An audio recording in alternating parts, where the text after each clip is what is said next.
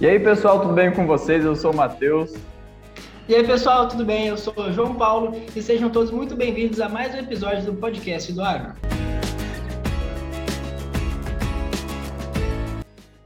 No episódio de hoje a gente vai receber um cara aqui que é um amigo meu de alguns meses atrás, né, Luiz?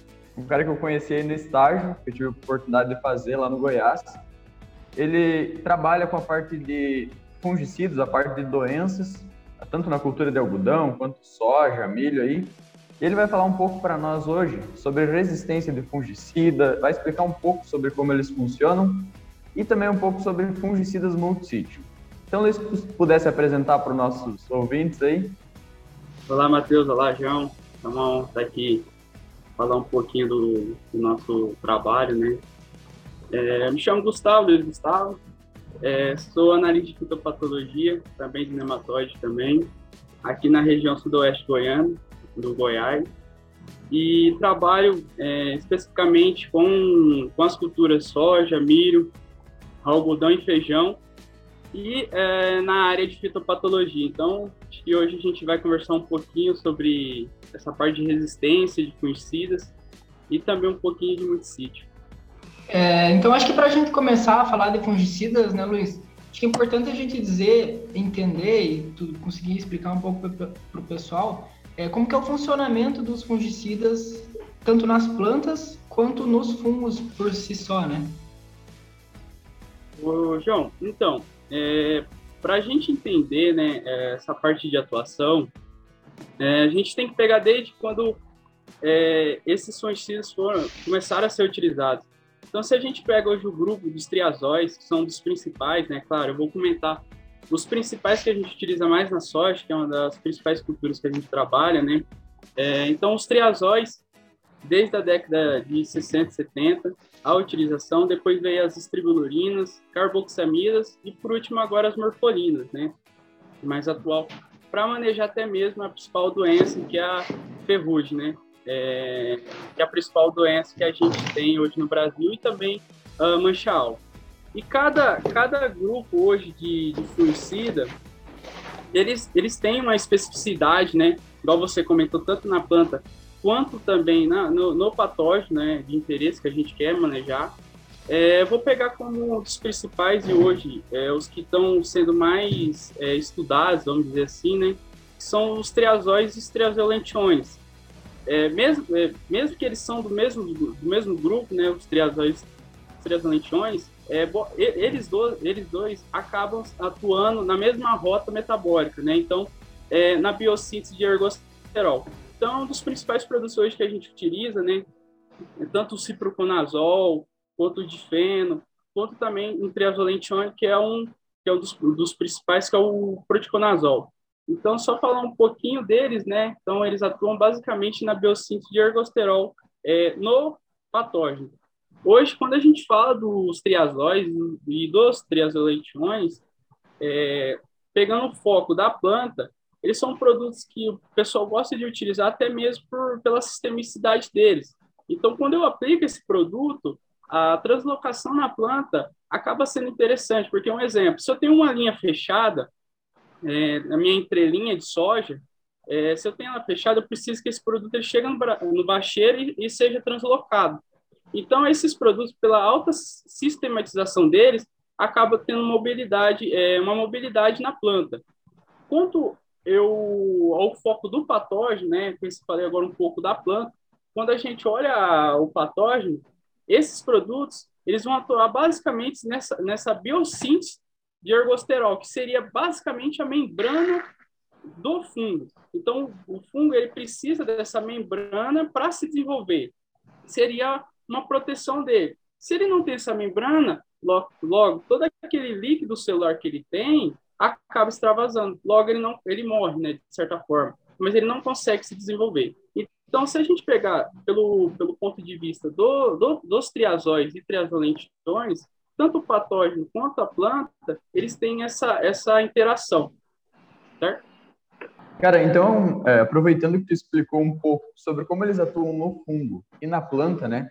A gente sabe que basicamente pode subdividir os fungicidas, né, em é, os protetores, os curativos e os eradicantes, né?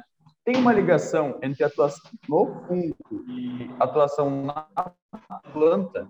Atuação na planta não, né? E na maneira como ele vai ficar na planta. Então, Matheus, hoje, uh, os fungicidas, os produtos que a gente tem no mercado, eles, eles, eles têm essa, esse posicionamento para o patógeno, né? igual você comentou. É, então, se a gente pega um exemplo, é um, uma carboxamida, tanto a, carbo, a carboxamida quanto a estribilurina, a eficiência desses produtos, desse grupo, ele acaba sendo mais no esporo. Então, hoje a gente tem alguns produtos que acho que uh, em algumas regiões utiliza, né, eu não vou falar o nome comercial, mas ele, ele, a formulação desses produtos eles são, é, um, é um posicionamento mais preventivo. Por quê? Esses suicidas, né, esse, esse grupo, esses dois grupos, ele acaba atuando mais no esporo. Então, qual é a ideia? Eu posiciono esse produto é, preventivo, né, antes que meu fungo chegue. Então, quando meu, eu faço a aplicação, meu, esse fungo chega na área, então ele vai entrar em contato com esse produto e acaba morrendo. Então, é uma ação preventiva, Sim. certo? Então, vou aplicar o, pro, o produto antes que o fungo chegue. Numa ação já curativa, né?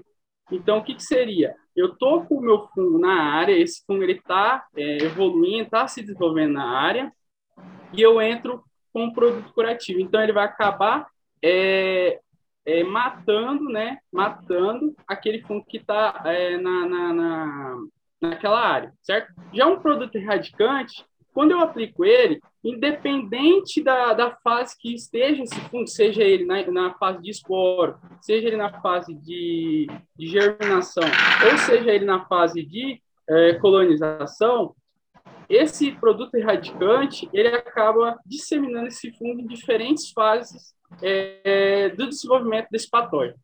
A classificação ela existe é, na fase em que o fungo se encontra, então. Sim, basicamente. de maneira bem simples. Perfeito, João. Isso. Porque a gente, é, a gente tem essa classificação, é claro. É, essa classificação ela vem com a ideia de cada produto específico. Um exemplo, se eu pensar num produto, hoje é difícil ter um produto que só tem uma estribulurina, ou um produto que só tem uma carboxamida, eu acabo ele pegando esse produto e posicionando ele como preventivo. Mas hoje o que, que a gente vê? O que o FRAC, o que o, o MAPA, enfim, esses órgãos de regulamentação pedem, até mesmo os pesquisadores, estação de pesquisa, até mesmo a empresa que produz esses produtos, eles pedem o quê? Eles pedem e faz a mistura de, de, de outros é, mecanismos de ação. Então, um exemplo, num produto só eu tenho um triazol, que é um produto mais curativo, eu tenho uma estribulurina ou uma carboxamida, que são produtos preventivos. Em um mesmo produto, eu tenho associação de dois, dois, dois é, vamos pensar, dois posicionamentos, então, tanto para prevenção, tanto para a parte, pra parte de, é, de curativo, certo? Essa foi bem esclarecedor, então, porque a gente tem, então, princípios ativos que atuam naquela classificação de fungo lá, se é no esporo, no fungo em si ou tanto faz. Então, essas questões das misturas ficou bem entendido agora, o do porquê que tem dois ou mais princípios ativos em um mesmo produto. Acho que foi bem... basicamente, acaba pegando o fungo em todo o ciclo dele, né? Dentro da cultura. Tu não foca só num, num momento que o fungo vai estar, por exemplo, quando ele já estiver germinando, né? Matheus, perfeito, perfeito essa colocação. Você parar para pensar, vamos lá. Hoje a lavoura, ela, ela tem fungos que atacam no início, ela tem fungos que atacam ali do reprodutivo em diante. Então, Sim. em todo momento, eu tenho um ataque de, uma, de, um, de um patógeno diferente. Seja ele uma septoriose no vegetativo, seja ele uma serpóspora lá no final de ciclo, seja uma ferrugem a partir ali de, dependendo do posicionamento, é claro, da minha, da, da, da minha lavoura, mas eu pego uma ferrugem de R1 até o final. Então, o que, que acontece? Quando eu faço o posicionamento desses produtos, que eles têm dois, é, duas formas de manejo, de controle desses patógenos, eu consigo pegar ele no esporo e ele lá na parte de, de germinação. Então, eu acabo tendo uma eficiência muito maior do que se eu posicionar um preventivo. Então, por isso que muitos produtos, é, hoje, eles perdem essa eficiência, porque na hora do posicionamento é um momento que já tem uma incidência muito alta de doença. E aí, como eu vou posicionar um preventivo no momento que meu fungo está numa fase é, de germinação? É claro, eu seguro, eu consigo é, ter uma eficiência, ah, eu consigo é, baixar essa taxa de evolução, só que a eficiência ela acaba ficando elas por elas. Então, por isso que eu tenho que ter muito cuidado, a gente técnico tem que ter muito cuidado no posicionamento do produto e monitorar como que está a severidade dessa doença na minha área para posicionar tanto um preventivo ou um curativo ou um erradicante.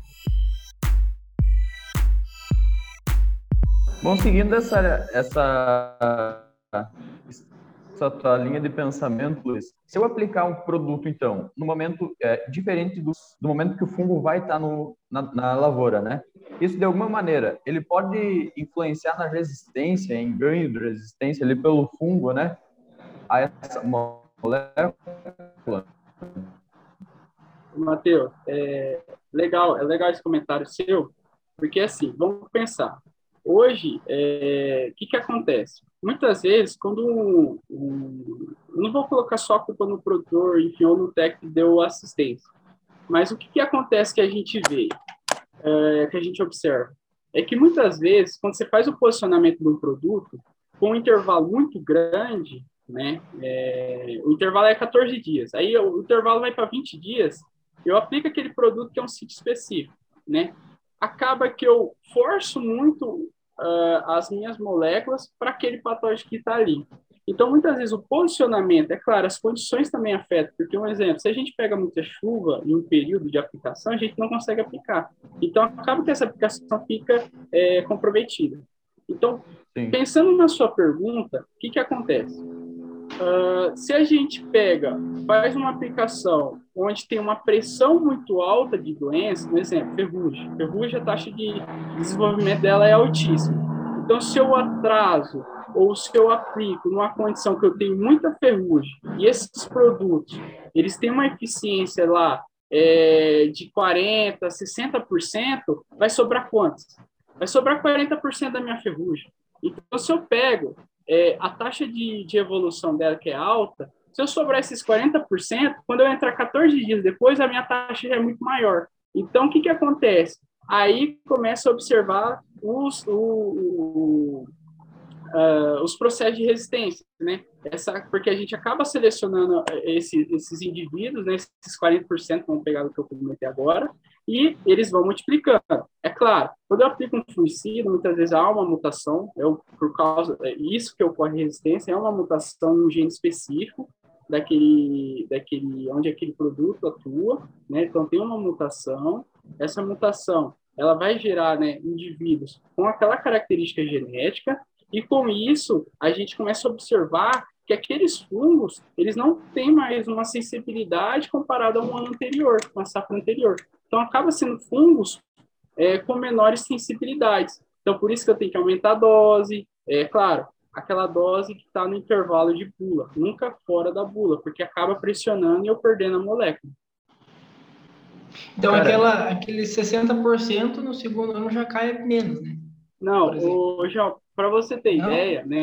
A, a, não, não, não, não sim, isso, sim, isso. É, assim, é, perdão. É, Para você ter ideia, João, é, até quando eu estava na graduação, né, é, quando eu começava a estudar um pouco essa parte de fungicida, até mesmo nos relatórios da Embrapa, que eles sempre sempre está emitindo toda toda a safra, é, uhum. você via que os RETs, né, que são aqueles produtos que ainda estão em registro, né, que é RET é registro especial temporário. Então são aqueles produtos que vão ser lançados ainda com novas moléculas, cara, é eficiência de 40% a 50% para a cóspora, que é a ferrugem asiática, né? Então, a gente já começa já a observar que um produto que vai ser lançado, ele tem eficiência de 40%, 50%. Então, por isso que a gente tem que ficar muito atento, né? Claro, a eficiência de controle do produto, mas também ao manejo, ao intervalo, e a gente abdicar, né, é, utilizar, no caso, é, outros métodos que vão auxiliar o nosso manejo para ferrugem, para manchal, cercose, psoriose, o complexo de doença da soja, ou do algodão, ou de outras culturas que essas doenças acabam é, diminuindo é, o rendimento em produtividade. Então, Matheus, essa pergunta está interessante, é, porque hoje, né, hoje se você pegar, basicamente no mercado que a gente tem, são estribulurinas, carboxamidas triazóides. E agora, igual eu comentei, as morfolinas, né, que elas estão entrando no mercado com eficiências legais é, para manejar ferrugem, né? Então, pensando numa molécula, é, a gente tem a fluxa, a gente tem uh, também Defense, Proconazol, são produtos que já estão há anos no mercado, que por diversos é, manejos, enfim, complicações, favoreceu a seleção do fungo, né, para que houvesse uh, essa menor sensibilidade por esses produtos. Então, eram produtos que antes tinham eficiência lá nas casa, na casa dos 90%, hoje acaba tendo eficiência 70%. Até mesmo pelo que, pelo que você falou, do posicionamento. São produtos que a gente tem que tomar muito cuidado no posicionamento. Né? A gente não vai posicionar uma fluxaperoxide hoje, que é uma carboxamida, sem um triazol né? Porque acaba que uh, eu vou perder, de certa forma, a eficiência do, do, do, do meu produto. Então, tem moléculas que estão perdendo eficiência, a gente sabe disso, é, acho que até na faculdade é, os professores comentam, porque é difícil hoje quando a gente pega é, é numa larga escala, uma lavoura onde está tudo ocorrendo, tem várias doenças, e a gente aplicar um produto e esperar uma eficiência de 100% é difícil. Então, tem moléculas, tem essas moléculas que eu comentei com você, que ela já tem algum tempo no mercado, e por esses fatores acaba que a gente vai ao tempo, passar do tempo, a gente vai perder eficiência. Até mesmo proticonazol. Proticonazol também, que é um triazolentione, é, hoje, até mesmo pela molécula dele, pela, pela pela constituição da molécula dele, é um produto um pouco mais robusto. Só que mesmo assim, hoje, se você pensar em boa parte dos produtos que estão sendo lançados hoje, ele tem um proticonazol. Então, a gente tem que ficar muito atento a esse posicionamento né, do proticonazol. E não usar um proticonazol numa, numa primeira e numa segunda. Sempre estar tá trabalhando, intercalando produtos que não repitam os mesmos grupos ou os mesmos princípios. Perfeito. Eu acho que a gente já falou então o suficiente sobre essa questão da resistência dos fungos. E a gente pode partir para a questão do multissítio, né, Matheus? É, a gente tentar tirar um pouco dele aí, o que, que seriam esses multissítios e como que eles favorecem a dificu a, esse processo de dificultar a resistência, né? Não sei se você vai querer comentar alguma coisa, Matheus, antes dele falar um pouco sobre. Cara, eu não sei se tu falou tudo o que tu queria sobre resistência, Luiz. Tu que tá mais. Eu tinha uma Cara, pergunta para deixar uma coisa para deixar uma coisa bem clara assim, que é ainda sobre isso, é para tu classificar as formas de que ocorre a resistência, sabe? Hum, para deixar bem claro. É, tipo assim, ah, a resistência pode ocorrer por uso excessivo de uma molécula, pode ocorrer. Perfeito. Eu acho que até eu ia comentar isso, porque tipo, se a gente fala de resistência, a gente não fala de uma resistência que o fungo ali sozinho. Quem, quem forçou isso foi a gente, né? Então eu acho que é bem é, deixar bem claro isso do porquê ocorreu essa resistência. Né? Eu acho que seria interessante. Matheus, hoje a resistência ela está muito ligada é, até mesmo essa a um manejo. Eu vou, eu vou, eu vou expor minha opinião. Porque se a gente tem um mau manejo da nossa lavoura para doenças, acaba que a gente força muito a nossa molécula que a gente está utilizando, né? Então, igual eu comentei, é, intervalo, intervalo de aplicação. A gente tem, o pessoal fala, ah, mas é calendarizado. É calendarizado porque a gente tem estudos que comprovam que entre 14 a no máximo 16 dias é, de, é, entre aplicações, a gente consegue ter uma, uma eficiência é, interessante para aquela determinada doença. Então, a gente trabalhar com, com um intervalo é, um intervalo interessante para manejar essas doenças, que é isso que eu falei de 14 a 16 dias, acaba que a gente tem uma eficiência legal e a gente não força é, essa molécula, né? Seja uma carboxamida, um triazol, ou uma estribulina, ou até mesmo uma morfolina. Então, a gente trabalhar com é, esse intervalo seria interessante. Outra coisa também, é, horário de aplicações, então, as condições é, para essa aplicação, seja de chuva, se, seja de é, sol, então não aplicar no horário mais quente. Eu sei que é complicado, até mesmo o produtor é complicado ele fazer uma aplicação que, é um exemplo, uma semana de chuva, abre o tempo lá, um, 10 horas da, da manhã. Tem que é, aproveitar, né? Ele tem que aproveitar, né? Por isso que a gente tem que ter esse cuidado. E outra, é, nunca aplicar com o tempo fechado, porque ou quando há uma probabilidade de chuva, né, porque acaba lavando esse fungicida, se acaba lavando ele, a concentração que vai estar na minha folha ou na minha planta vai ser menor. Então, quando aquele fungo penetrar nessa folha, é, a dose que vai estar dentro da planta vai ser, não vai ser uma dose tóxica, não vai ser uma dose letal para esse fungo. E dessa forma, o fungo ele consegue, por meio de rotas, por meio de produção de enzimas, degradar mais facilmente esse, esse, essa molécula, né? E, é, de certa forma, é, burlar. Então, a gente tem que ficar muito atento a intervalo, a condições climáticas, posicionamento, como eu já comentei. Então, eu nunca posso posicionar um produto que é preventivo numa, numa pressão muito alta, porque vai, vai, igual a gente fala, vai dar pau. O produto ele vai perder eficiência. Não é o que a gente quer. Não é o que a gente quer. A gente quer aplicar um produto que ele forneça uma eficiência para mim acima de 80%, né? A gente não quer um produto que eu aplico numa condição errada e ele entrega para mim é, 60%, 50%, né? E aí a gente vai colocar culpa em quê? No, no produto. O produto é ruim, não está prestando. E, na verdade, quem fez errado, quem, igual fala, quem fez errado foi o produtor ou até mesmo a pessoa que está dando assistência é, para esse produtor.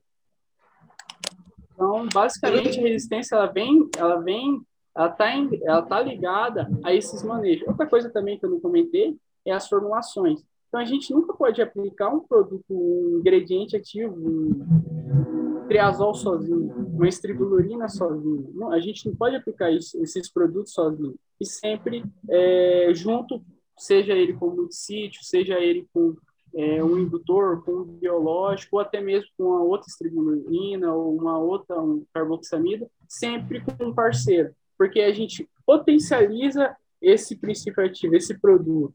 Né? A gente potencializa e, e, favorece né, uma maior eficiência de controle.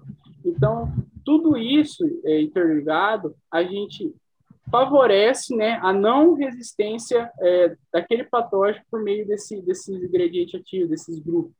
Então, fazendo esse, eu falo, básico bem feito, a gente consegue é, manter essas moléculas por, por, um maior tempo é, com eficiência é, interessante.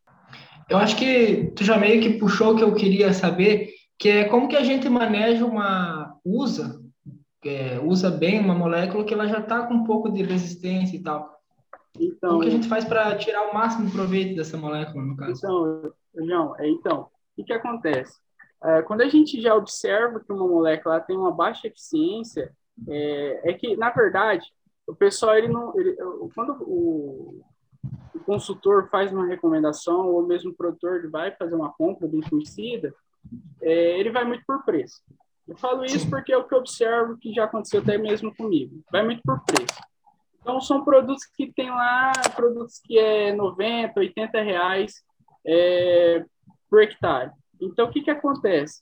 A gente tem que se atentar muito a isso. É claro, o consultor, o assistente técnico, ele vai saber, ele vai estar por dentro é, de qual é, molécula, como ela está, qual a eficiência, como foi a eficiência desse produto ano passado, dessa molécula.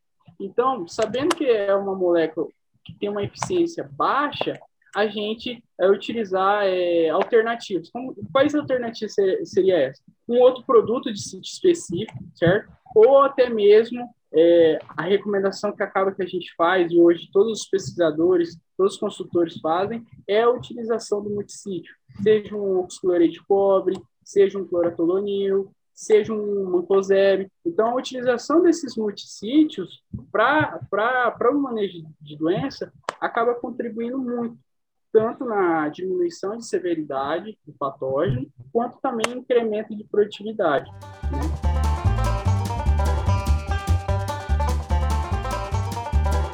Então, Luiz, a gente estava falando agora sobre fungicidas monossítio, eu chamo assim? Como é que é?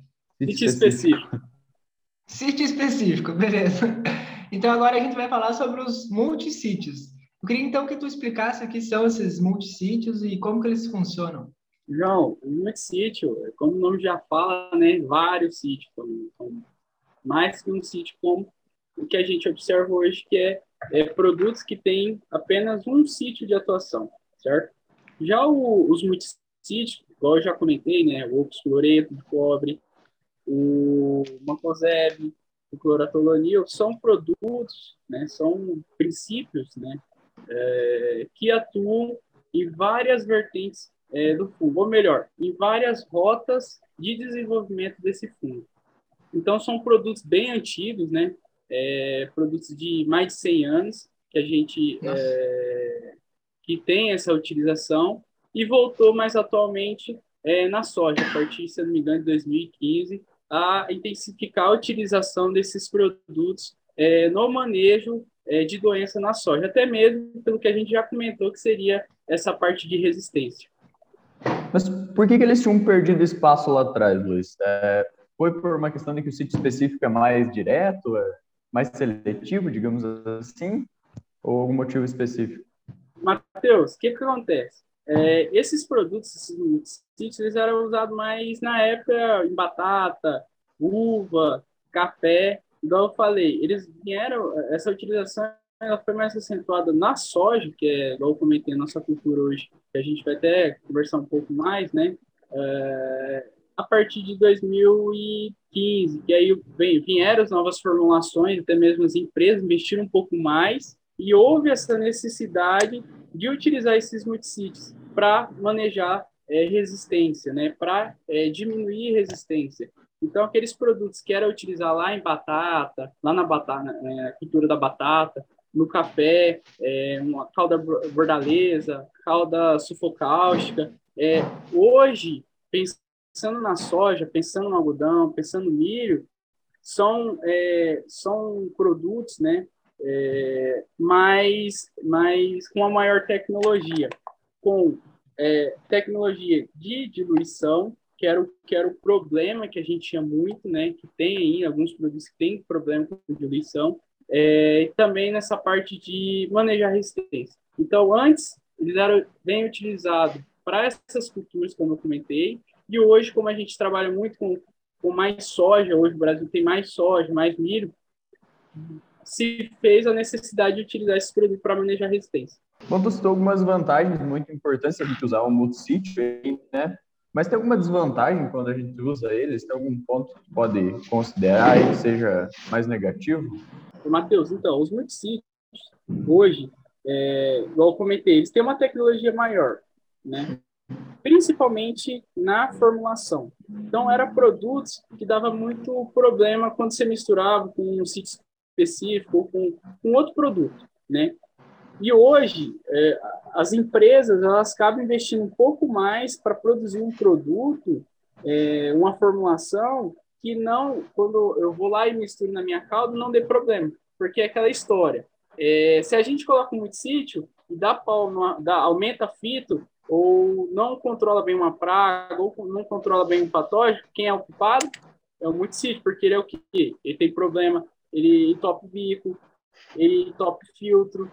Então, a gente acaba colocando a responsabilidade maior no multissítio, só que não é bem isso. Então, hoje as empresas elas investem mais é, nesses multissítios e pensando até nessa parte de resistência e também manter os produtos deles por maior período de tempo no mercado. Então, quando a gente utiliza um multissítio associado a um, a um sítio específico, a gente melhora a eficiência, né? Mas é sempre, a gente sempre tem que ficar claro na nossa cabeça. A gente fazendo bem feito, né? Utilizando um produto adequado, é, não misturar muitos produtos numa calda, é, não vai ter problema, né? Então, acaba é, retomando a sua pergunta, qual seriam as principais vantagens de utilizar um multissítio? É, se a gente não fazer bem feito, né, a nossa cauda, acaba que vai dar problema. Conflito na nossa cultura, conflito toxidez, vai ter problema de entupimento de bico, vai ter problema de entupimento de filtro, né? Vai diminuir a nossa eficiência para manejar a doença. Então a gente tem que ficar atento nessas misturas, a gente tem que ficar atento a qual produto que a gente vai posicionar para que isso não ocorra. Cara, é, e a gente ouve, ouve muito falar hoje, né, na tal da aplicação zero. Até quando eu fiz estágio aí, foi uma coisa que a gente discutiu bastante, né? Tem muito ensaio para a gente ver a viabilidade. O que, que tu pode dizer sobre colocar um multissítio já na aplicação zero? Tu acha que é viável ou ele ainda não, não cabe para uma aplicação lá tão inicial? Então, Matheus, o que, que, que é o ponto de vista, minha opinião, né? É, a gente tem que pegar o operacional da, da, da propriedade, né? É, se a gente pensar em uma recomendação e pensar lá frente ao produtor qual, qual o sítio, qual, qual seria o manejo que a gente faria no, no vegetativo para fungicida. Então a gente tem que ficar atento, porque, um exemplo, se a gente misturar muitos produtos numa cauda só, vai dar problema. Isso é fato. pH, é, enfim, vai dar problema. E no vegetativo, qual é a principal, qual é o principal manejo? A capina. Então, alguns chamam de capina, é, mas seria a aplicação do herbicida para manejar né? plantas daninhas, né? Então a gente tem que ficar muito atento nessa mistura, porque dependendo do produto que a gente for colocar esse herbicida, qual produto que a gente vai utilizar? É um pó? É um, um concentrado dispersivo? Enfim, qual produto que a gente vai colocar para que não haja problema com, com essa mistura, com o fungicida? Então, a gente tem que pensar, esse manejo é para capina, para manejar plantas daninhas. E, não, e quem está indo de carona é o fungicida. Então, a gente tem que ficar muito atento ao posicionamento. Sabendo disso, né, sabendo disso, é, o Mancozeb, algumas, algumas pesquisas na literatura, fala que o Mancozeb, ele muitas vezes, dependendo do meu, meu herbicida, ele vai dar problema. Qual é, esse, qual é esse problema? Decantar vai ter uma decatação no meu é, tanque. Então a gente tem que ficar muito atento a essa mistura. Se o produtor ele conseguir fazer essa aplicação isolada, perfeito. Se ele não conseguir, a gente utilizar multissítios que tenham uma compatibilidade legal com esse nosso herbicida e não diminua a eficiência do nosso herbicida. É, é pensando nisso que a gente faz esse posicionamento. Pode ser uma estratégia muito interessante, mas é arriscado, então, né? É, uma é... coisa que eu não falei e devia ter falado antes, aplicação zero para teste. Quem está escutando e ainda não sabe bem o que é, é aquela aplicação de fungicida que está sendo feita no momento da limpa, né? Coloca um fungicida ali para já segurar a pressão inicial. É quando teve um ano anterior com muita pressão de, do patógeno, né? Se tu quer segurar ele já no início, entra com esse fungicida no começo do ciclo, né? Tu ia concluir alguma coisa, Luiz? Pode. Não, Matheus, você falou. É isso mesmo que você comentou. Então, é, hoje tem bastante estudos com aplicação zero. Ela é uma aplicação legal, interessante de fazer, né? É, porque se a gente pensar, boa parte das manchas hoje, elas são necrotróficas, né? Então, elas vão estar ali na, na palhada, né? Palhada remanescente da, da safra passada. E se ela está ali, ela só precisa de um hospedeiro suscetível, né? Pensando no triângulo da doença, ambiente, patógeno virulento é, e o hospedeiro suscetível. Então, essa, essas manchas, elas são necrotróficas, então ela tem um hospedeiro suscetível, então acaba que ela vai colonizar e vai se desenvolver. E essa aplicação no vegetativo, ela vem com, essa, com esse intuito de estar tá segurando essa evolução no início. Para para pensar, vamos pensar. Quando eu faço aplicação no vegetativo, minha linha está aberta. Eu consigo fazer com que minha gota penetre. Então, ela vai cobrir, a área foliar que ela vai cobrir vai ser muito maior. Então, eu consigo diminuir a evolução da minha doença. Então, é, sabendo disso, a gente consegue estar tá posicionando produtos é, junto ao nosso operacional de herbicida, é, que favoreça o nosso manejo de doença. Então, partir é, da escolha de um multissítio junto com um sítio específico que não interfira na minha capina seria legal. E tem resultados hoje que a gente vê em qualquer, é, seja ele em artigos né, publicados, seja ele em estações de pesquisa que são feitas pelo Brasil, é, mostra que tem incremento de, de produtividade, mostra que segura a doença e não dá tanto problema no manejo de daninhas. Tu cresce já com um bacheiro sadio, né? um bacheiro limpo. Até uma questão que é interessante, que eu notei, não sei se por questão que muda muito o clima do Goiás para o Paraná, especificamente a nossa região no Paraná, né? Mas a pressão de doença é, ali no sudoeste goiano, né? Ela parece muito maior do que a pressão que a gente tem aqui. Então, tipo, até para vocês é uma coisa muito mais interessante, né? Até porque as propriedades são uma escala muito maior, então você não consegue ter um monitoramento tão assertivo, né? A gente que é pequeno, a gente consegue andar no meio e olhar e ver o que está acontecendo, né? Então é uma, uma coisa que tu consegue vir como uma segurança, né? Ô, Matheus, é, o que você comentou é, é legal porque é, são regiões totalmente diferentes, né? A gente está falando de Cerrado aqui, né? Aí já é uma condição um pouco mais fria, no Paraná é uma condição mais fria, é, clima menos, né? Aqui não, aqui a gente é um clima um pouco mais quente, é claro, dependendo da região, com regiões altas não são um pouco mais frias, e vai mudar, sim, é igual aqui mesmo, aqui dá muita mancha alva, e no Paraná é, não está dando tanto, mas tem alguns focos, né? Aqui, a ferrugem aparece um pouco mais tarde, aí, dependendo a época, ela aparece mais cedo. Então, são re regiões que têm uma diversidade com relação às doenças muito diferentes. E aí, a gente tem que se atentar a isso para fazer esses manejos. Então, aqui, como a doença ela começa um pouco mais cedo, né, pensando em mancha, ela vai começar já cedo com a severidade alta, é, então faz jus a gente aplicar esse vegetativo. É claro, é, o vegetativo ele, ele, ele, ele auxilia, né, e resultados tanto aqui quanto no Paraná mostram que tem grande eficiência. Né? E aí, associado ao multissítio, ele favorece ainda mais. Né? Então, o multissítio ele vai é, entregar para a gente uma melhor eficiência né, do, do, do, manejo de doença e também é favorecer, igual eu comentei, na, no incremento de, de produtividade.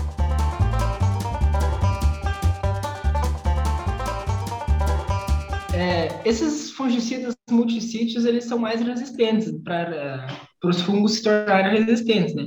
A gente consegue quantificar isso? Como é que funciona essa força a mais que eles têm? Então, João, os multissítios, é, hoje, ele, eles atuam é, como proteção, eles são protetores, né? E tem ação de contato, certo? Um exemplo.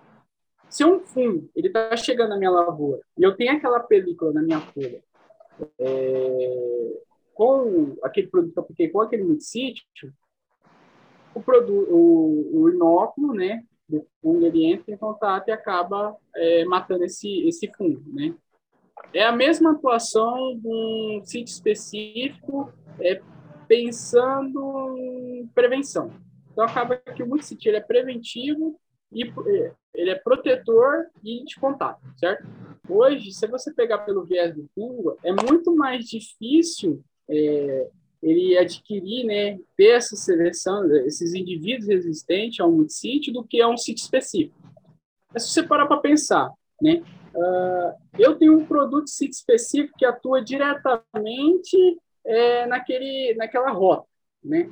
Então o fungo ele acaba burlando é, aquele metal, as enzimas acaba burlando aquela rota, ele vai atuar aquele sítio específico e ele cria um gene e vai passando por gerações de resistência, né? Já o multisite não. O multisite ele atua em várias vertentes do fungo, seja ele no núcleo, seja ele na, na rota da, no ribossomo, seja ele na rota da mitocôndria, enfim, em várias vertentes dentro do fungo, em membrana. Então, acaba que até mesmo o FRAC, que é o Comitê de Resistência, ele traz para a gente lá uh, a classificação dos, dos como baixa. Não quer dizer que não vai adquirir, certo? Só que é um pouco mais complicado, porque o fungo ele precisa, ele precisa é, metabolizar várias, várias rotas que aquele fungicida está atuando. Então, imagine cinco, seis rotas que o, o está atuando no fundo e ele precisa burlar todas. Então, é muito mais complicado para ele. Então, essa parte de resistência com o multissítio é um pouco mais, é, é, é igual eu falo, tende abaixo. É, um multissítio, um fundo ser resistente ao multissítio. É claro, a gente não sabe futuramente, que é muito incerto. Mas hoje, o que você observa é isso. Pensando em severidade, como eu falei para você, é, antes, algumas perguntas é, anteriores. A gente tem o multissítio como um produto que ele vai atuar em esporo. Ele não é um produto curativo. Igual, retomando lá no início que a gente começou a falar de curativo, preventivo. Ele é um produto que ele é posicionado preventivamente. É um produto hum. que vai atuar no esporo. Não é um produto que vai atuar no tubo germinativo. Não é um produto que vai atuar lá quando o patógeno já está colonizando dentro da planta. Então, pensando nisso, a gente começa a observar que o multisite ele vai auxiliar a nossa aplicação. Ele não vai sanar nossos problemas, entendeu? Então, o multisítio, ele vai, ele vai junto com o sítio específico. Eu não vou trocar jamais, eu não troco um sítio específico, é, fazer só multisítio, né? Não faço isso. Eu aplico ele sempre junto, é, associado. Então, eu pego um produto curativo, junto com ele, eu potencializo minha eficiência de controle. Então, pensando em aplicação, pensando em posicionamento, sempre junto, o sítio específico e o multissítio. Pensando em resistência, o FRAC, é o comitê, ele traz que uh, resistência baixa, é, o patógeno tem a tendência de uma resistência baixa quando utilizado no sítio. O negócio é mesclar as ferramentas para tentar atingir de tudo quanto é lado, né? É, pensando em doença, a gente tem que utilizar o que, é, o que a gente tem hoje, é claro. Sempre com Sim. consciência, né? Porque é, a gente, é, seja ele numa consultoria, seja ele é, num estudo, que no, quem é o nosso consumidor final seria o produtor que vai estar utilizando essas ferramentas, então a gente tem que deixar claro que, uh, um exemplo, no posicionamento de uma aplicação de conhecida, no fechamento de linha, que a gente chama de prêmio, né? Por que prêmio? São produtos mais caros. A gente não pode pegar, tirar um produto prêmio, um produto bom para manejar a doença, e colocar só um, um, um cloratolonil, colocar só um unisebe que eu vou ter problema. Aí o que, que acontece? Acaba queimando esse multissítio. Então a gente tem que se atentar a isso. O multissítio, ele vem para ajudar no manejo contra a resistência, ele vem para ajudar é, na melhor eficiência é, dos produtos, diminuindo a severidade das doenças e logo a gente conseguindo ter mais incremento de produtividade. Então, pensando, né, é, acaba sendo uma casada, né? Então a gente nunca pode, hoje, né, as recomendações que a gente faz, nunca é uma aplicação com um sítio é, é, específico sozinho, sempre associado ao outro sítio. Mesclar o máximo. Mesclar acho que é até interessante, para finalizar, é, já que tu falou disso, né? O que deu para entender é que quem pode manejar, tipo, quem pode ser melhor, a melhor pessoa para diminuir a quantidade de resistência é o produtor, é o, a pessoa que recomenda, né? A pessoa fazer bem feito no final da cadeia, né? Claro, quem perde de maneira direta é o detentor da molécula ali, né? É a empresa. Mas se a gente pensar no tempo que tu demora para desenvolver uma molécula, para chegar até lá, né? Amanhã depois a gente queima todas as moléculas que tem. Para a empresa desenvolver uma nova molécula é difícil. E aí quem vai perder principalmente aí tipo, é o produtor, né? Então é uma é. cadeia tão fechada, né, cara? Sem contar que essa nova molécula vai custar o preço que a empresa quiser, né? Mais uma vez o produtor vai ter que pagar. É, João, Matheus, é isso mesmo, né? É vocês comentaram. É para vocês verem. Uh, hoje, a gente... Hoje o produtor, ele está mais informado, ele tem internet, na, tem um celular hoje, ele acaba tendo a informação na palma da mão, certo? E hoje é muito mais fácil você colocar na cabeça do produtor a, a, a ideia de de utilização desses multissítios do que antes, né? Porque acaba ficando um pouco mais custoso, apesar que os multissítios são baratos, mas acaba tendo custa mais na sua aplicação. Então, muitos, muitos não aderem. Só que a ideia é, é igual o Matheus comentou, hoje, né, uh, tem produtos que estão sendo utilizados que têm baixa eficiência. E aí o cara toda vez fala, pô, mas esses produtos, eu estou aplicando, estou aplicando, o pessoal fala que é bom, mas não está segurando. E aí? Não presta, né? né? Não presta. Daí quem, quem, quem é queimado? É o produto. É o representante. É o técnico. É o técnico, né? Mas no final, quem está é. fazendo errado? É intervalo de pressão errado, é condições erradas. E hoje o legal até das empresas, que elas estão trazendo hoje para, acho que uns três anos para cá, dentro da, tem um pouco mais, quatro anos, tem alguns produtos que são um pouco antigos já. Dentro da formulação desse produto, eles colocam no sítio. Então, hum. hoje, se a gente pesquisar no ADAPAR, que é até do Paraná, né, o departamento, no Agrofit, é, a gente consegue ver a bula desses produtos. Nessa bula, a gente consegue observar que tem um, um multissítio, né? Seja ele um montoseb, seja ele um, um cloratolamina ou oxicloreto. E a tendência é, para de 2019 em diante é todas essas formulações ter um multissítio, né? Por quê? Pensando no tudo que a gente conversou, pensando em resistência, pensando em, melhor, em eficiência de controle, pensando em mais produtividade. Então, as empresas estão... Se ligaram, né? Elas mesmas é, se então, ligaram nisso. Porque, né? se parar pensar, é 10 anos, é milhões investidos para produzir uma molécula, que, igual eu comentei aquela hora, imagine se lançar uma molécula com eficiência de 40%, é. Né? e você vai vender para o seu cliente com eficiência de 40%. Então, o que, que eles pensaram? Por que a gente não coloca, que a gente não coloca um multissítio embutido na nossa formação? Né? Então, ela, a ideia das empresas hoje, para elas não perder as moléculas, porque é caro, igual você comentou, no final, quem sai mais caro ainda para o produtor, né? E a gente consegue prevenir por um maior período uh, essas moléculas uh, para utilização, enfim. E quando um bola, X, quando um, um, determinado produto comercial lá ele perde o protagonismo, essa empresa vai sendo esquecida, esquecida e queimada, né? Oh, igual a gente, o Matheus bem antes, ele comentou sobre algumas moléculas que estão perdendo eficiência. É, é, essas empresas, elas estão igual o proticonazol. O proticonazol, ele hoje, todos os produtos que vocês pesquisarem, não todos, é claro, alguns, acho que se eu não me engano, 50% deles, a metade dos que estão sendo lançados, tem um multissítio embutido, para não perder, né? Pois é. é. E isso é, é, claro, é claro, se você para pensar, os produtos são bons, é, o posicionamento adequado deles ficou melhor ainda, né? Então a gente consegue melhorar nossa produtividade. É um conteúdo é um... bastante técnico, né? E engessado, mas ficou bem claro a diferença dos multissítios, sítio específico, por que que acontece a resistência, como que a gente evita.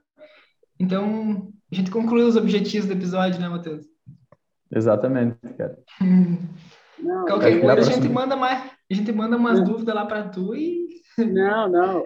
Qualquer dúvida, se ficar muito engessado, somente alguma coisa fica muito científica, é é, esse, esse, esse assunto ele é um pouquinho complexo, até sempre eu tive Sim. discussão com o Matheus, é um pouquinho mais complexo, só que a gente consegue, conversando, a gente consegue desmiuçar ele, colocar alguns, alguns exemplos que a gente sempre tem no cotidiano para associar, né? Então, uhum. vocês precisarem, eu estou aqui, vocês podem mandar mensagem, qualquer coisa. E então, até é em uma hora, uma hora e é muito difícil para gente explanar tudo, tem muita coisa, né? Então é tudo muito pincelado, muito rápido, né? Se fosse é. conversar, tem muito. É, se a gente, a gente for falar só de multisítio, morto do céu. Mas Sim, a ideia, a ideia é igual, a ideia de comentar um pouco sobre isso é bem interessante, porque faz a pessoa instigar ela a querer pesquisar mais. Sim. Então, Exato. Pô, mas, uhum, não, mas por que o multisítio? Quais produtos que tem multisítio hoje? A pessoa vai lá pesquisa um, sei lá, um, um produto específico, um Cronos.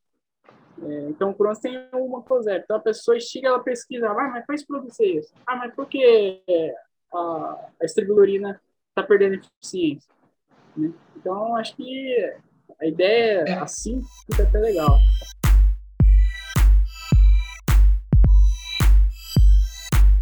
Mas então, Luiz Gustavo, muito obrigado pela tua participação aqui no nosso podcast. Lembrando que esse é o 11 episódio, né, Matheus? E agora a gente está falando um pouco aí sobre. Vamos começar a puxar sobre soja, né? Então já estamos falando de fungicida, não sei o quê. É, eu peço que vocês acompanhem o podcast para saber as novidades. Mas então, mais uma vez, muito obrigado, Luiz. Se quiser fazer mais algum comentário, obrigado pela participação. Bom, Matheus, eu que agradeço é, estar falando aqui um pouquinho do que a gente trabalha, é, respeito de fungicida, a respeito do posicionamento, da ideia, né? É, espero que fique, fica claro para as pessoas que estejam ouvindo. É, qualquer dúvida também pode me contatar. E, enfim, eu agradeço e é isso. Cara, quero agradecer também mais uma vez, né? É, eu sei que teu tempo é corrido, é difícil tirar um tempo aí. O episódio de hoje demorou. Para vocês que estão escutando lá no final, ainda é mais diretão, né? Mas aqui teve bastante imprevisto hoje, demoramos para conseguir alinhar as coisas. Mas no final dá tudo certo, né? Uma conversa aí que agrega bastante. É, muito obrigado, Luiz. Se precisar de nós também, a gente tá aí para ajudar, né? E, e, alguém tiver qualquer dúvida, se alguém tiver, pode mandar no nosso Instagram. É, a gente repassa depois para o Luiz ou no próprio Instagram do Luiz, a gente deixa o link na descrição, né? E aí pode ficar bem à vontade para tirar essas dúvidas. Então, pessoal, peço que vocês sigam a gente no Instagram, que é arroba podcast do agro. Se você está vendo aqui pelo YouTube, então é, se inscreva. A gente pede aí para você se inscrever. É, para a gente estar tá aumentando esse nosso número aí, a gente vai ficar bem feliz. E também Aqui é o, o, podcast em vídeo, né? Mas também tem a versão no Spotify que é só o áudio, que você pode ocupar ocupar teu corpo com outra coisa e ouvir o podcast, né? Enfim. Então, é isso aí.